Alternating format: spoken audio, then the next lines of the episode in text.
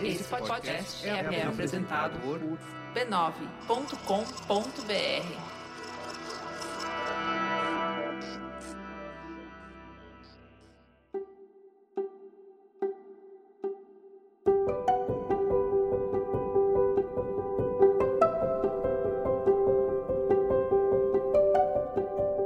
Bem-vinda, bem-vindo ao Autoconsciente. Este é um podcast que fala de vida interior para ajudar você a se entender melhor. Eu sou Regina Gianetti, instrutora de Mindfulness, a sua repórter da alma, compartilhando reflexões e ações para uma vida com mais autoconsciência. A minha intenção é que ao terminar um episódio, você se sinta melhor do que quando começou.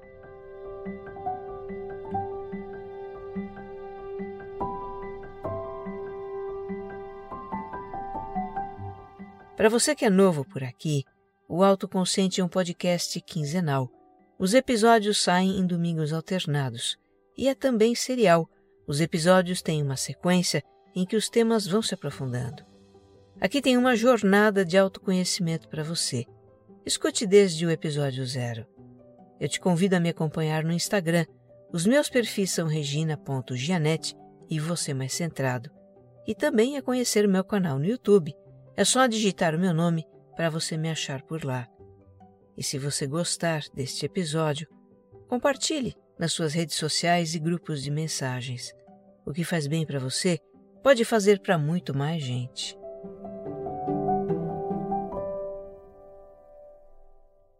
Episódio 119 Amor, Paixão e Apego, Parte 2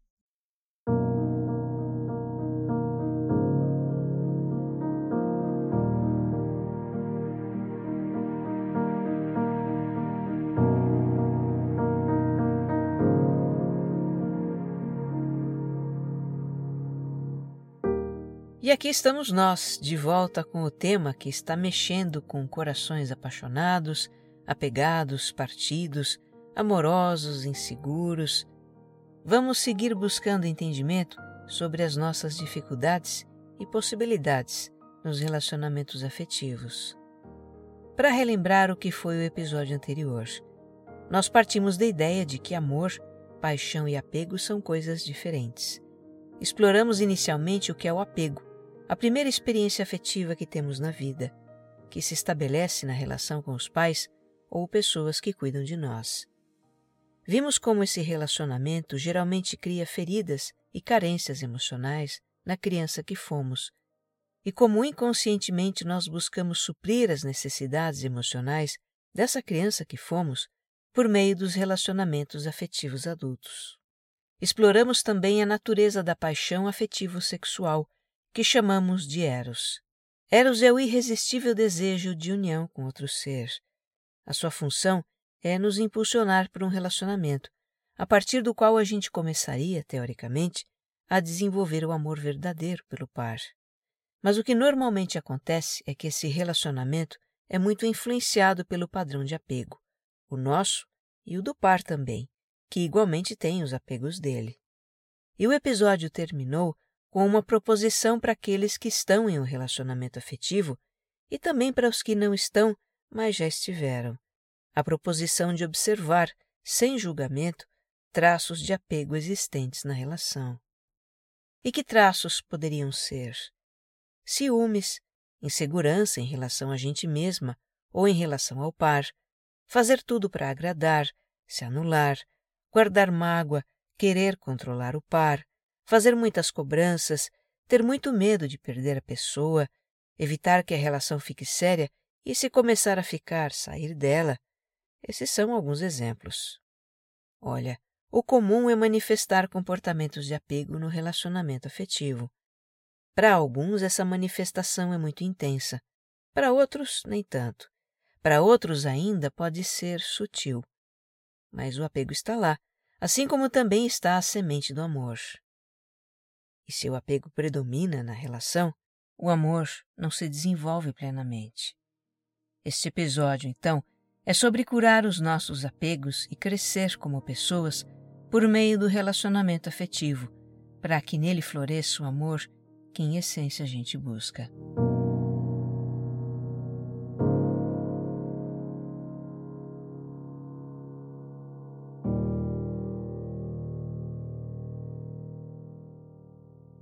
Enquanto os nossos relacionamentos forem influenciados pelo apego, nós vamos vivenciar repetidamente certos conflitos, insatisfações, frustrações, enfim, situações que nos machucam.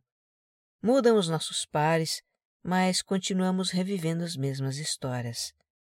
E se mantemos o par, vemos se repetirem com ele as mesmas histórias.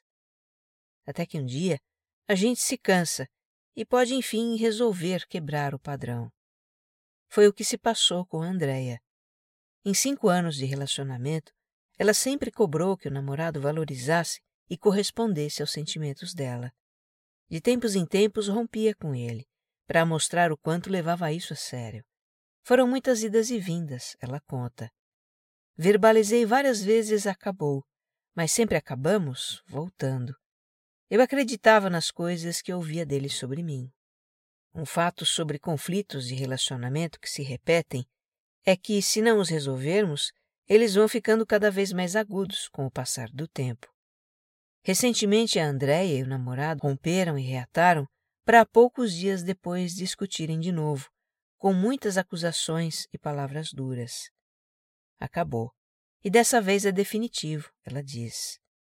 Das outras vezes, ficava espreitando o namorado nas redes sociais, plantando stories e checando se ele havia visto. Agora, não mais. Eu queria que a gente se acertasse, se compreendesse e pudesse ser feliz. Mas entendi que o ciúme exagerado e as cobranças extremas não são amor. A Andréia compara sua relação com o namorado a um vício do qual não se consegue sair. Ela sofre sem o ex, mas se deu conta de que sofria ainda mais com ele. Bancar o rompimento da relação está sendo bem difícil, ela desabafa, mas ter o apoio da família e dos amigos ajuda muito.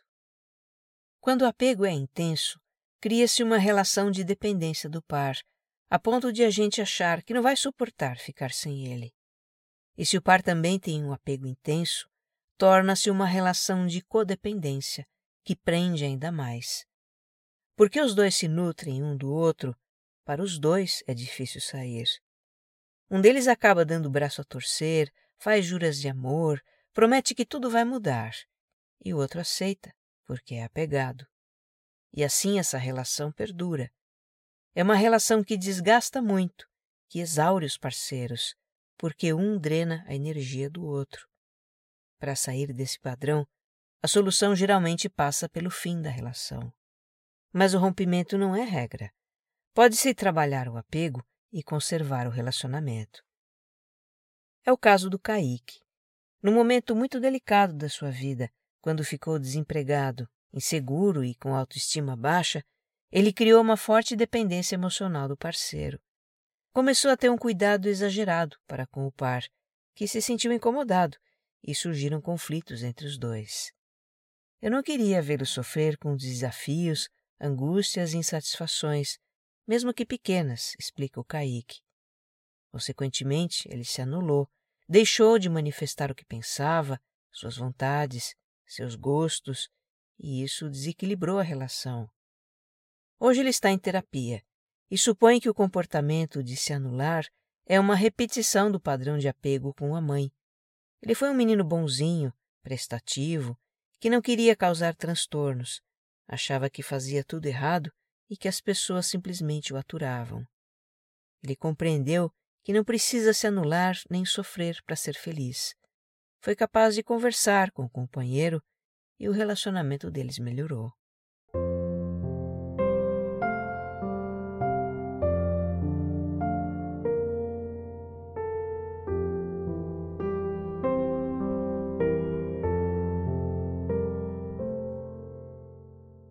Como seres mentais que somos, nós procuramos resolver nossos problemas com a mente. Isso funciona para muitas coisas na vida, mas não funciona com as dificuldades emocionais ligadas ao apego. Vejamos a história da Lia. Aos 34 anos, ela está com a vida profissional e financeira bem resolvida, mas a afetiva não. Ela gostaria de estar em um relacionamento duradouro, mas não rola. Começar um não é o problema. Ela conhece alguém, passa a se encontrar com a pessoa, tudo parece fluir bem, mas em algumas semanas o par termina. Teve um com quem eu briguei porque queria saber o motivo. Já era pelo menos a quarta vez que acontecia naquele ano, ela conta. A Lia fica muito chateada e perplexa com essa situação. Ela procura fazer tudo certo, ser atenciosa e parceira, dedicar tempo de qualidade ao par.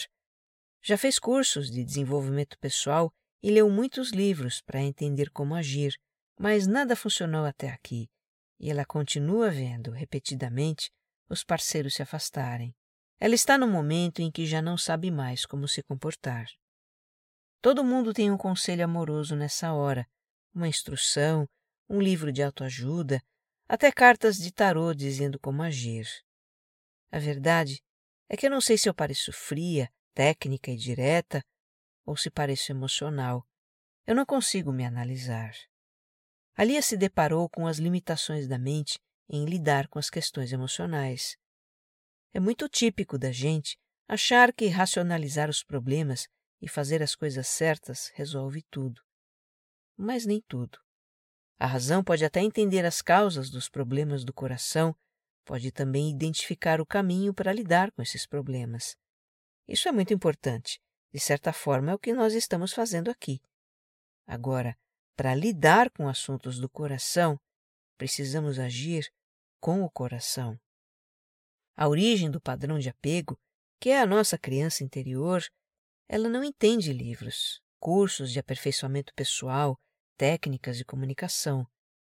Ela é do nosso estágio pré-verbal, zero razão, 100% emoção. Precisamos nos aproximar dela pelo coração para reconhecê-la e suprir as suas necessidades afetivas. E por que não nos aproximamos logo dela em vez de ficarmos batendo cabeça para consertar a nossa vida afetiva? Porque, para começar, geralmente não sabemos da existência dessa criança interior, que é uma metáfora, né? Um simbolismo para nos referir a conteúdos inconscientes da nossa psique. Nós não recebemos informação sobre isso, o que é muito lamentável. Deveria fazer parte da educação formal aprender o básico sobre a nossa psique, penso eu.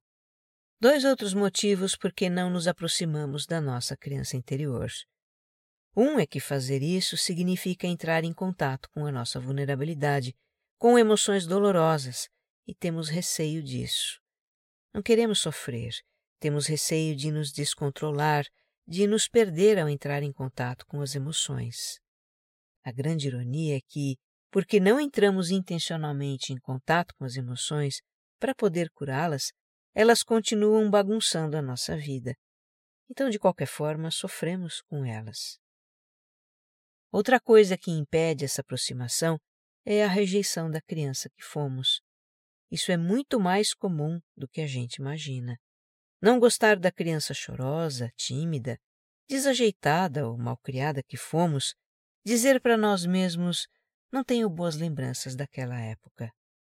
Podemos rejeitar a nossa criança do mesmo modo como outros um dia a rejeitaram. Isso me faz lembrar um filme que eu já citei aqui no Autoconsciente, intitulado Duas Vidas. É um filme da Disney, do ano 2000. O ator Bruce Willis faz o papel de um homem bloqueado para o relacionamento afetivo. Ele gosta de uma moça, mas tem medo de se envolver com ela. Certo dia, um garoto começa a rondar a casa desse homem, que não consegue expulsá-lo, embora seja essa a vontade dele e o garoto vai ficando por lá, até o homem descobrir que é a sua criança rejeitada, e aos poucos ele começa a ter compaixão dela. Bom, eu já dei um spoiler aqui, mas isso é para incentivar você a assistir o filme. É lindo, inevitável se emocionar com ele, e é pela emoção que se abre uma frestinha no coração para a gente olhar para nossa criança. Como então nos aproximamos dela e abrandamos a necessidade de afeto e segurança que tanto influencia os relacionamentos afetivos. Bem, você não está esperando uma receita de bolo, né? São várias as abordagens. Para pessoas que têm grande dificuldade nos relacionamentos ou com as emoções em geral, é indicada uma terapia, São usados recursos como meditação, psicodrama, arte-terapia, hipnose, trabalho corporal, vai depender muito da linha terapêutica. Já para quem deseja explorar o seu mundo interior por conta própria, também existem muitas possibilidades. Eu vou deixar aqui como sugestão um livro que eu conheci recentemente e achei muito bom. É uma coletânea de artigos de grandes conhecedores da psique humana, nomes como Carl Jung, Alexander Lowen, Marie-Louise von Franz, Eric Erikson. O nome é O Reencontro da Criança Interior, de Jeremiah Abrams. A referência está na descrição deste episódio. Uma preciosidade desse livro são exercícios e práticas para a gente contatar e acolher a nossa criança.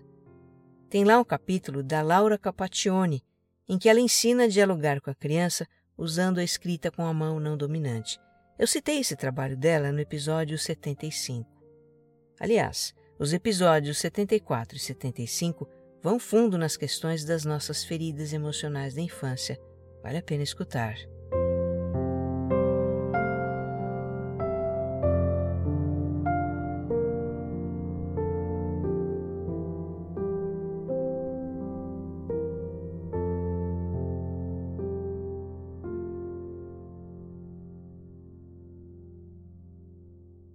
Quando um relacionamento afetivo termina, a gente diz que não deu certo, diz até que foi um fracasso amoroso.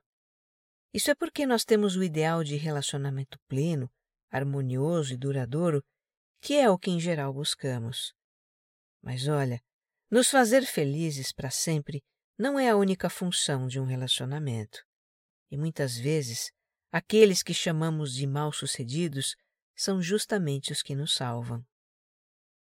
Eu agora conto a história do Arístocles. Vamos chamá-lo de Ari. Ele vem de uma família complicada, pai alcoólatra, um ambiente de muitas brigas. Se um lar conflituoso já é um lugar difícil para um adulto, imagine para uma criança. O fato é que na adolescência ele havia abandonado a escola e estava sem rumo na vida, quando se apaixonou por uma garota. Eu me sentia incrivelmente bem ao lado dela era como se aquilo me preenchesse, como se todo o meu vazio interior tivesse desaparecido, ele lembra. A namorada se tornou o centro do seu mundo. Ele até mudou o visual de roqueiro para ser mais bem aceito pelos pais dela. Com o passar dos anos, a sensação de vazio voltou e começou a crescer. E quanto mais crescia, mais o Ari se apegava à namorada. Seu mundo se resumia ao relacionamento com ela e deixou de ser um relacionamento feliz. Ele se tornou um parceiro ciumento. Para preencher o vazio, o Ari começou a beber. Algumas vezes usou drogas. Numa festa, bebeu demais e surtou com um amigo da namorada, por ciúme. A relação acabou aí. Foi então que o vazio se abriu e se mostrou de uma maneira ainda mais assustadora dentro de mim tive que confrontar a mim mesmo. O Ari mergulhou de cabeça numa terapia. Descobriu o mundo da psicologia e da filosofia, e isso expandiu tremendamente a visão que ele tem de si mesmo e da vida. Hoje eu sou uma pessoa diferente. Não busco no mundo prazeres para lidar com as dores. Eu aceito a vida como ela é, ele diz. O vazio que ele sempre sentiu, vazio de afeto, de sentido, ele agora está buscando preencher com o conhecimento de si mesmo, projetos pessoais e relações com mais carinho e atenção.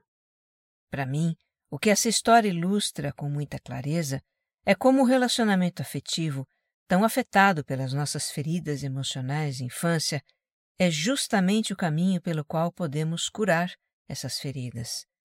Pode chegar um momento da vida em que a insatisfação, ou o ciúme, o sofrimento, o medo da separação, seja lá qual for a dor que resulta do nosso apego afetivo, essa dor se tornou tão incômoda, insuportável ou simplesmente tão repetitiva e cansativa que resolvemos buscar em nós mesmos, e não mais no outro, a tão desejada segurança emocional.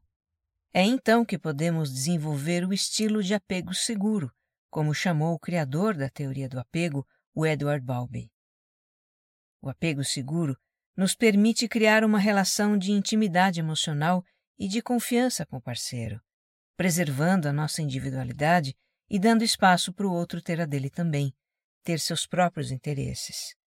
Nós não idealizamos o outro, nem precisamos ser quem não somos. Podemos ser autênticos. Nossa relação não é de dependência do par, mas de partilha com ele. O apego seguro é uma terra fértil para desenvolver a semente do amor.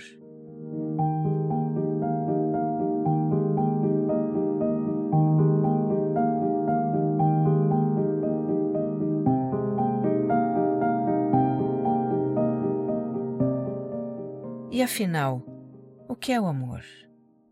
Certamente que não é uma relação de toma lá da cá, em que damos com a condição de receber ou esperamos receber para então dar. A necessidade de receber é do apego, que é a nossa forma ainda imatura de nos relacionar com outro ser.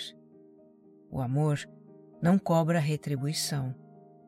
O amor nada dá senão de si próprio e nada recebe senão de si próprio, dizem os versos do poeta Khalil Gibran. O amor, acima de tudo, quer o bem do ser amado. É generoso, capaz de compreender e perdoar.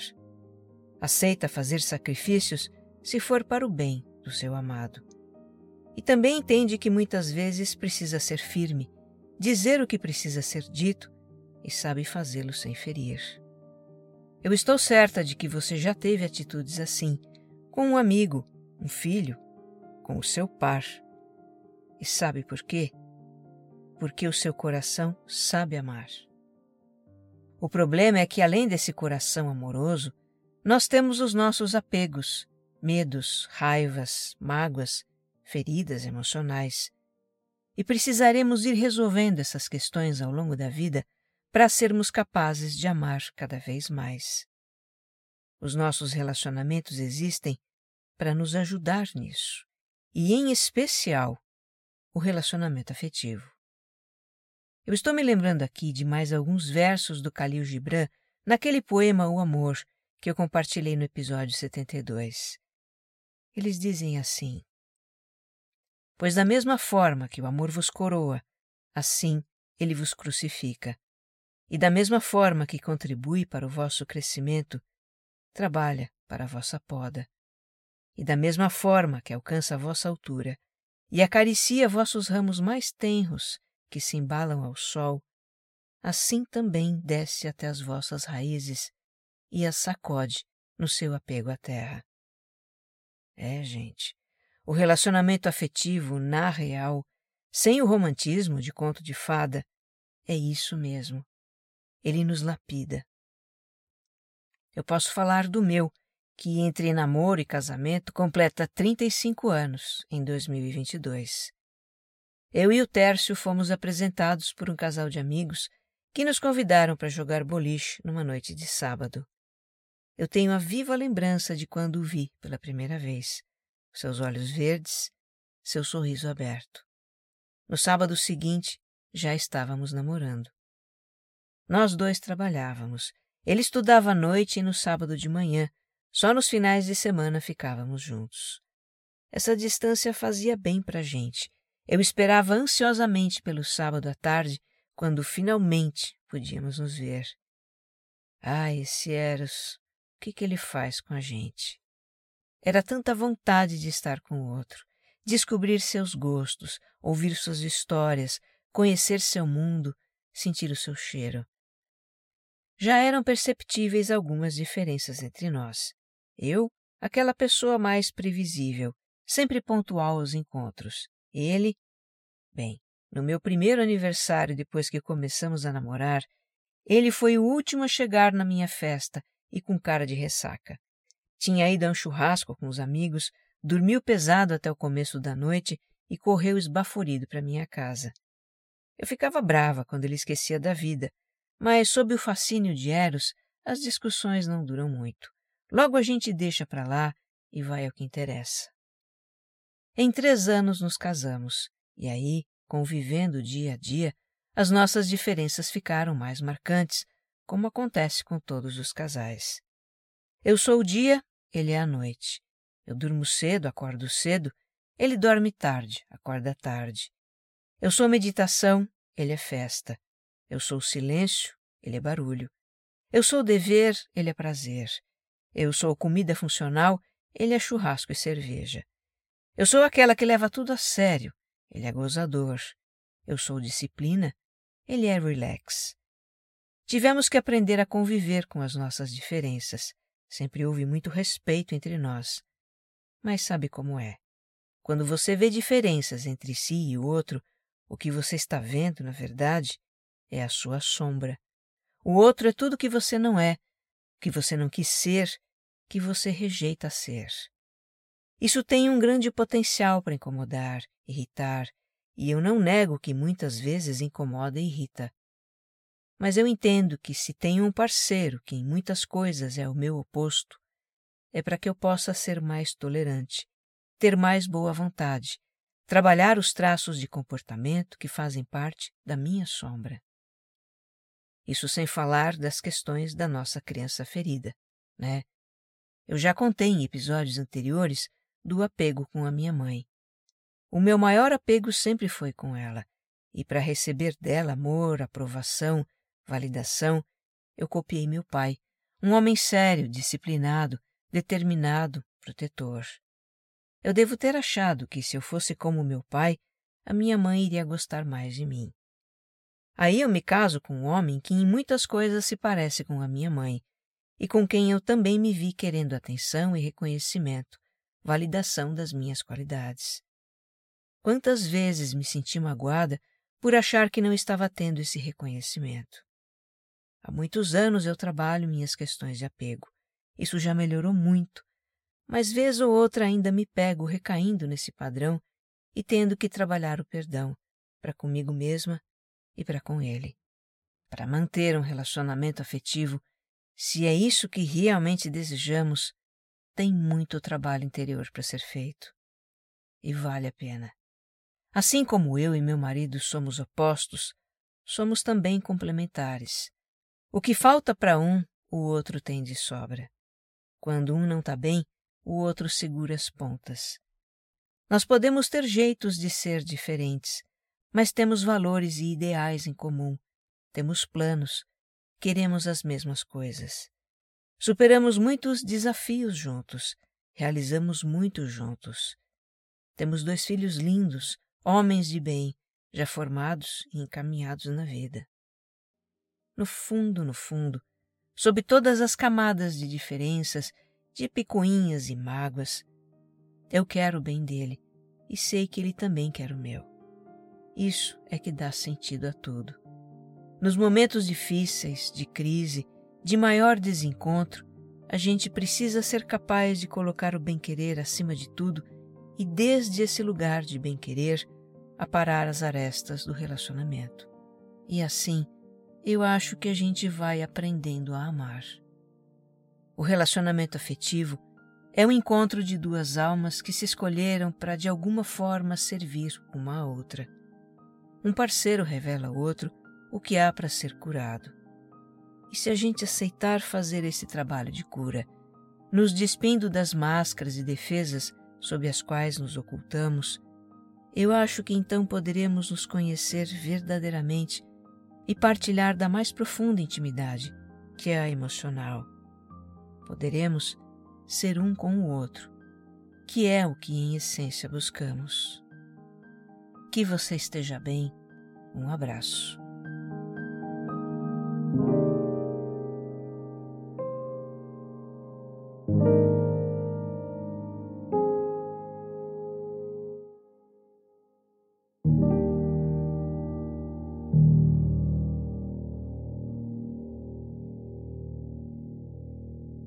Autoconsciente é um podcast distribuído pela Rede B9, com roteiro e apresentação de Regina Gianetti, edição de som e capas, Jéssica Correia.